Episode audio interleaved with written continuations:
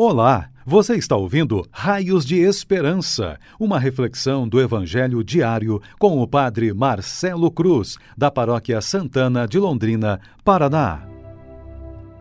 Caríssimos irmãos e irmãs, hoje, domingo, temos a alegria de celebrar a solenidade de Todos os Santos e vamos ouvir e refletir sobre o Evangelho de Mateus, capítulo 5 versículos de 1 a 12. O Senhor esteja convosco, Ele está no meio de nós. Proclamação do Evangelho de Jesus Cristo, segundo Mateus. Glória a vós, Senhor. Naquele tempo, vendo Jesus as multidões, subiu ao monte e sentou-se. Os discípulos aproximaram-se e Jesus começou a ensiná-los. Bem-aventurados os pobres em espírito, porque deles é o reino dos céus. Bem-aventurados os aflitos, porque serão consolados. Bem-aventurados os mansos, porque possuirão a terra. Bem-aventurados os que têm fome e sede de justiça, porque serão saciados. Bem-aventurados os misericordiosos, porque alcançarão misericórdia. Bem-aventurados os puros de coração, porque verão a Deus. Bem-aventurados os que promovem a paz, porque serão chamados filhos de Deus. Bem-aventurados os que são perseguidos por causa da justiça, porque deles é o reino dos céus. Bem-aventurados sois vós, quando vos injuriarem e perseguirem, e mentindo disserem todo tipo de mal contra vós por causa de mim. Alegrai-vos e exultai, porque será grande a vossa recompensa nos céus. Palavra da salvação. Glória a vós, Senhor. Caríssimos irmãos e irmãs que nos acompanham em nossas redes sociais, neste domingo temos a alegria de celebrar a solenidade de todos os santos.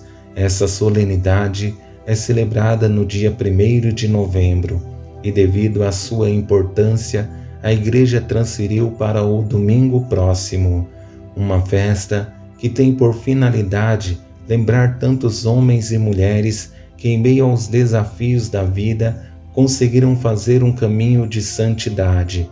Por isso, a Igreja, em sua sabedoria, reservou esse dia para fazer memória e celebrar esses homens e mulheres que, em meio às exigências da vida, fizeram um caminho de perfeição e se tornaram santos.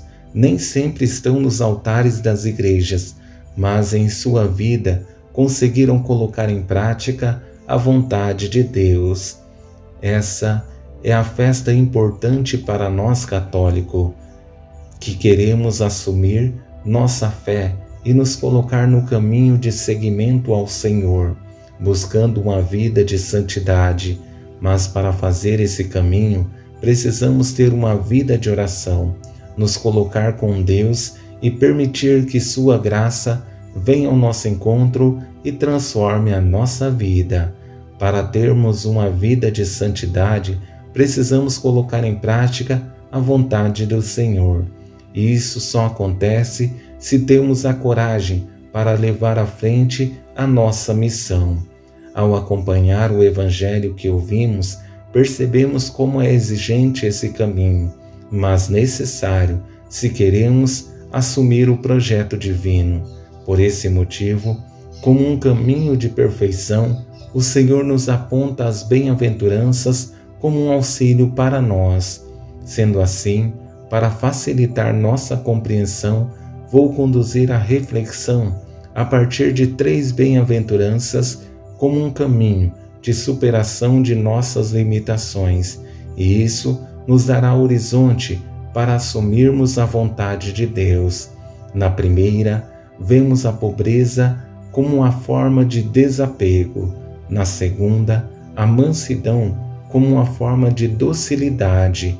E na terceira, a pureza como um meio de nos configurar como aquele que é a razão da nossa vida. Ao olhar para essa primeira bem-aventurança que destacamos a pobreza, percebemos que Jesus tem a intenção de destacar para nós que precisamos nos desapegar das coisas do mundo e perceber que somente Deus nos basta. Bem-aventurados os pobres em espírito, porque deles é o reino dos céus. Corremos o risco de perder o reino do céu simplesmente porque em alguns momentos estamos apegados às coisas do mundo. E se não somos desapegados, isso nos consome e nos afasta da graça de Deus. Por esse motivo, não podemos nos iludir. É necessário voltar o nosso coração para Ele.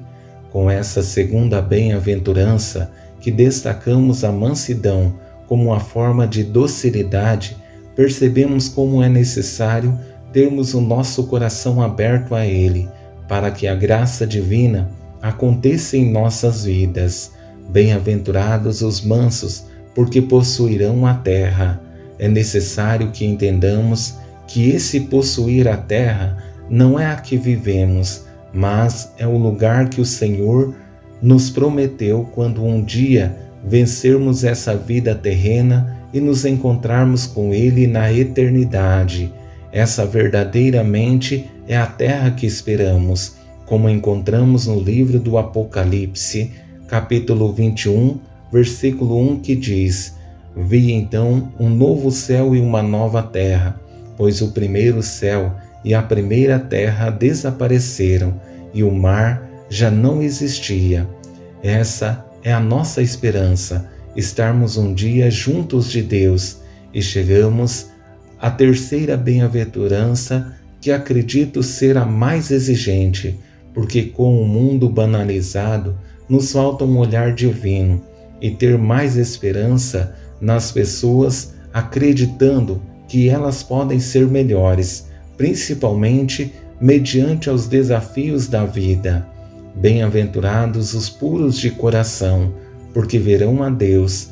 Ao me deparar com essa bem-aventurança, o sentimento que brota é tristeza, porque com esse mundo secularizado falta pureza no olhar, no falar e no jeito de agir, e na forma de se valorizar como pessoa. O mundo nos trata como algo descartável, e isso é ruim. É necessário resgatar nossa autoestima e nos valorizar, porque somente assim, com o nosso exemplo e testemunho, seremos para esse mundo raios de esperança. Louvado seja nosso Senhor Jesus Cristo, para sempre seja louvado. O Senhor esteja convosco, Ele está no meio de nós. Abençoe-vos, Deus Todo-Poderoso, Pai, Filho e Espírito Santo. Amém. Você ouviu o Raios de Esperança, uma reflexão do Evangelho diário com o Padre Marcelo Cruz, da Paróquia Santana de Londrina, Paraná. Se esta mensagem lhe fez bem hoje, compartilhe com seus amigos.